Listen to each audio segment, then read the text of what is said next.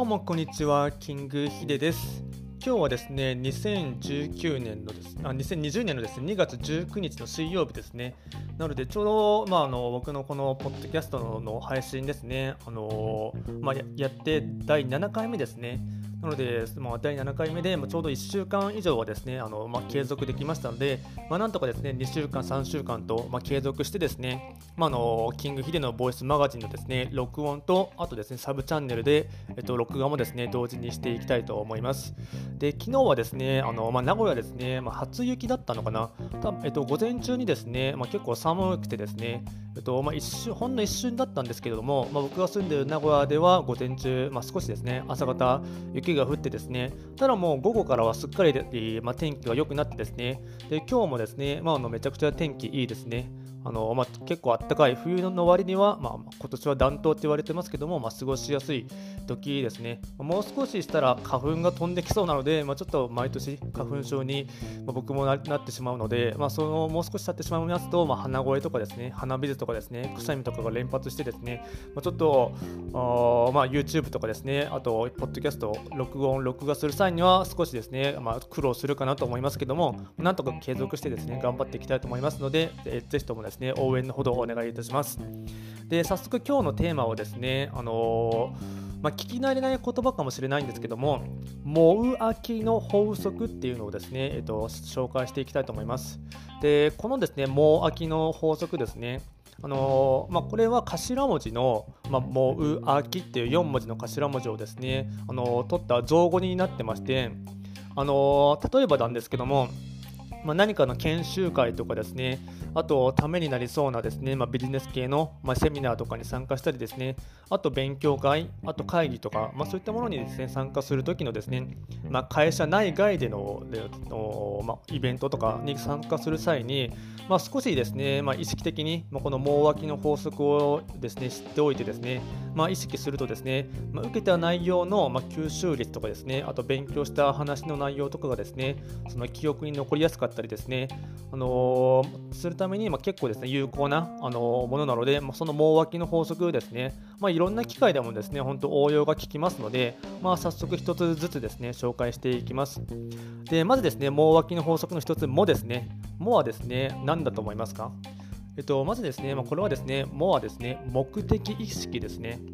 で、まあ、最初のこのまあ目的意識っていうか、まあ、何でもそうだと思うんですけども、まあ、明確なですね、まあ、あの目的意識を持ってですね、まあ、何かのイベントとか勉強会に参加したりですね、あとあの、まあ、そういったものが明確になっているとですね、やっぱり得られるものとかですね、気づきとか、そういったものもですね、まあ、メモするものとかもですね、多分集中してメモを持ってきますし、実際にその、まあ、受ける前にですね、そういった目的意識を持ってですね、まあ、あのその会に参加することによって、まあ、何を得たいのかとかですね、あと何を学びたいのか、あとどんな、例えばセミナーとか交流会だったらどんな人とつながりたいのかっていうのをあのあらかじめ、まあ、明確にしてからですね、そのまあ、計画を立ててから、まあ、参加した方がですね、やっぱり吸収率とかはですね、いいと思いますので、まあ、少しだけそこはですね、意識しておくといいかなと思います。で、2番目のですね、えっと、うはですね、これはあのうなずきですね、うなずき。うんうんっていううなずきですね。でこれはですね、まあのまあ、先生の話とかですね、例えばあとセミナー講師の方とかのですね、まあ、話をですね、まあ、ちゃんと聞いています、私はあなたの話をちゃんと聞いていますよっていうですね、ま、アピールする行為でもありますし、あとですね、まあ、これ実際に自分が何かのですね、あのまあ、教える立場になった時にですね、なれば分かれると思うんですけども、あのまあ、教えたりですね、まあ、人に何かアドバイスとかしてる時とかに、その相手の方がその一生懸命に、ま話を聞いてくれたりですね、あと実際に、なんていうんですかね、もう無反応な人よりよりかは、やっぱりそのちゃんと、あのうんうんっていう風に、なんか真剣に聞いてそうな、あの行動だったりしてる方がですねやっぱりその話をしてる側としてもですね、えっとまあ、全く無反応な人よりかはちゃんとリアクションがある人ちゃんとなまあ、小さいうなずきでもいいんですけども、やっぱりうなずいてる人の方がですね、まだやっぱり話をしていてですね、あちゃんとこの人が話聞いてくれてるんだなっていうふうに思ってですね、こう教える側としては熱が入ると思いますよね。でこれはもう一つですね、えっと、実は利点がありまして、えっとまあ、大体なんですけども、あのまあ、セミナー講師の方とかですね、まあ、一般的に先生の立場って言われてるような人たちっていうのは、まあ、自分が得意としている、まあ、コンテンツとかですね、あとあの、まあ、トピックとか、あと議題とかがあると思うんですけども、本当はその先生方っていうのはたくさん話をしたいんですよ。まあ、あのたくさん教えたいんですよね、もう本質的にはですね。なので、そのまあ、相手の話をですねあの、まあ、ちゃんと、まあ、うなずくうなずいたりすることによってですね、まあ、あの相手の話をよりより聞き出したりですね、まあ、気持ちよく話をさせてあげるっていう態度もですねあの取るとですね、まあ、進行もまあやっぱりそういったところであの、まあ、スムーズにいきますし、まあ、教えている側の先生の方も、まあ、熱心にですね、まあ、いろんなことを教えてくれるので、まあ、これは本当にやったもん勝ちって感じですよね。で次のですね、3番目の「あ」はですね、アウトプットですね。でまあ、これはですね、まあ、実際に学んだこととか勉強したこととかとかをですね、まあ、自分の、ま、記憶に、ま、定着させる方法としてめちゃくちゃ有効な手段なんですけども、まあ、のやり方としてはですね、ま、具体的に、ま、効果が高いと言われているのはあの、まあ、実際にそういったセミナーとか参加した後に、ま、学んだことをですねできれば、まあ、の48時間以内なので2日以内にですねあの友達とかですねあとは知り合いの方とかに、えっと、その内容をですね、まあ、少しでも全部教えるというのは難しいと思うんですけども、少しでも、まあのまあ、勉強になって、あの参考になったものっていうのを実際に話をして、まあ、相手に教えてあげるとですね、いいんですよね。で、まあ、人に教えてあげることで、まあ、自分自身もまあ腑に落ちますし、あとあの、まあ、自分自身の理解もさらに深まりますので、そのまあ、相手にとっても喜ばれる行為でもありますし、逆にその、まあ、自分がアウトプットしてですね、あのまあ、誰かに教えてあげたりすることでですね、あのまあ、自分自身がしっかりとですね、と学んだことが、まあ、結局人間っていうのは自分で話したことしかあまり記憶に残らないらしいんですよ。そのなので、インプットしたことはできれば48時間以内に、まあ、誰かにまアウトプットしてですねあの教えてあげるっていうのはですね大事だと思いますいますしで、まあ、それをすることによって記憶に定着しやすいんですよね。なのでこれは結構まあユダヤ式の学習法っていうところでですね、まあ、有名なことなんですけども、まあ、学んだことをまあ48時間以内、まあ、大体の人は1日以内に教えることがあのやっぱり効果は高いと思うんですけども、まあ、そういったふうにアウトプット、インプットしたものはすぐに誰かにアウトプット。なので、まあ、それができないんだったら、まあ、こういうふうにですね、まああのまあ、音声、まあ、ポッドキャストを録音したりですね、あと YouTube だったり、そういったものでですね、あのまあ、録画を回しておくと、まあ、そういったところでもですね、まあ、活用はできるかなと思います。で、4番目の木がですね、モウアキの、えっと、最後の木はですね、えっと、挙手ですね、挙手。まあ、これはですね、まあ、なかなか、まあ、ちょっと日本人のその、まあ、なかなか、まあ、苦手とする部分かと思うんですけども、まあ、あの結構見る光景なんですけども、あのまあ、セミナーとか勉強会とかにですねあの、まあ、参加した際に大体一番最後のところで Q&A っていうところで質問タイムの時間が結構あるんですよね。でその質問タイムの時にこのなんて誰何かあの、まあ、今まで、まあえっと、今教えた中のコンテンツの中で、まあ、質問があれば何でもいいので話、えっと、挙手してくださいって言うと誰も手を挙げない時って結構あるんですよね。でこうこういう時になると、まあ、結構教えてる先生もちょっと困ってしまいますし、まあ、一瞬会場自体もですね凍りついた瞬間っていうのは結構あるんですよね、その会によってはですね。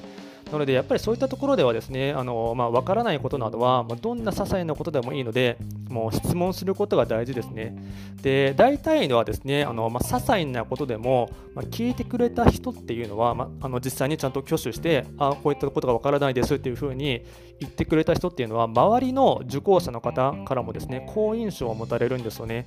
なので、その本当、まあ、そんな手法的なことでも聞いていいのかっていうようなことでもですね、あのまあ、周りの人たちの勇気を、まあ、勇気づけることにもなりますし、このまあ、あなた自身がま知らないことっていうのは、まあ、他の誰かもまあきっと実はですね知らないことだったりしますので、なので、まあ、そういったところにはですね、まあ、遠慮せずに、まあ、積極的にですね、まあ、分からないこととかですね、あこうこういったことは分からないですとかですね、あの、まあ、積極的に、まあ、手を挙げて質問することっていうのはすごく価値がありますし、あと、そういったセミナー会場とかですと、まあ、誰か1人がですね、1回でも質問しだし始めると、まあ、大体つられてあの、どんどん質問とか増えていきますので、この挙手をするっていうのはすごい大事ですね。で、まあ、もう一つ、まあ、挙手をするっていうところで、あのまあ、大事なところがありまして、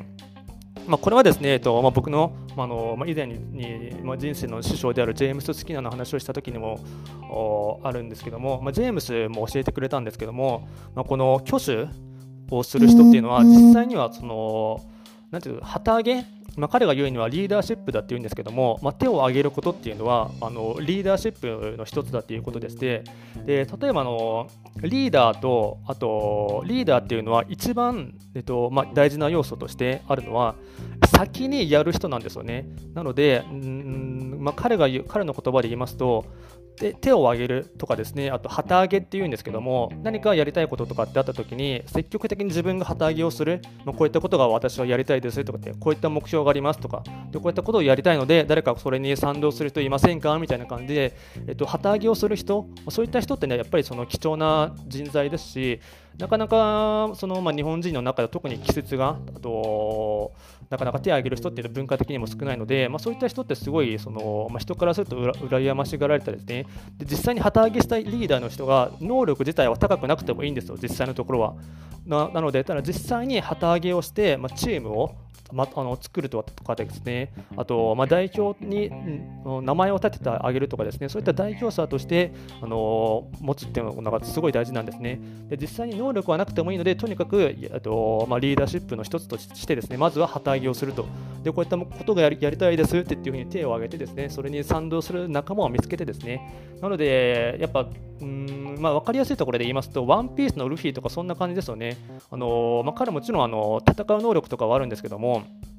まあ、俺は海賊王になるぞっていうふうに旗揚げして、あの料理ができるサンジが集まったり、まあ、戦闘能力の高いゾロが集まったりとかですね、まあ、いろんな自分には足りない能力を、えっと、補ってくれる仲間が集まってきますので、まあ、この挙手を上げ手を挙げるっていう行為一つもですね、まあ、一つのリーダーシップの要素として、まあ、すごい重要なので、まあ、これも一つ、まあ、挙手をするというのはですねポイントとしてあの、まあ、上げておきたいかなと思います。なのでまとめますと、もう秋の法則のもはですね、まあ、明確な目的意識を持って参加してですね、あの話を聞いている姿勢、うなずきながら話を聞いてですね、で誰かに内容を教えてあげようというスタンスでアウトプットをしてで分からないこととか、まあ、知らないことがあったらですね、まあ、遠慮せずにバンバン手を挙げて、まあ、質問をすることとかですね。あとあの、まあ、挙手に関しましてはリーダーシップの一番大事な要素で、まあ、誰よりもあのな先にやるとか先に行く人っていうのがリーダーなので、まあ、そういうふうにやるとですねあの、まあ、自分自身の、まあ、リーダーシップ能力とかも磨くあのいい機会になりますのでこのモウアキの法則ですね、まあ、いろんなところでもあの活用してうまく使っていくことができますので、まあ、あの今後の人生でですね何かのいろいろあった時にはですね参考にしていただいてですね、まあ、少しだけ意識しながらあの参加していただけるとですね、まあ、よりその密度の濃いですね、まあ、勉強会だったりですね、あのまあ、セミナー会に参加することができるかと思いますので、まあ、ぜひ参考にしていただければと思います。今回は簡単にですね、このモウアキの法則をですね、紹介させていただきましたので、できればですね、このサブチャンネルの YouTube のチャンネル登録とですね、あと、ポッドキャストのですね、購読ボタンを押していただけると、僕自身のですね、あのまこれを続けるモチベーションにもつながりますので、ぜひともよろしくお願いいたします。最後まで聞いていただきまして、ありがとうございました。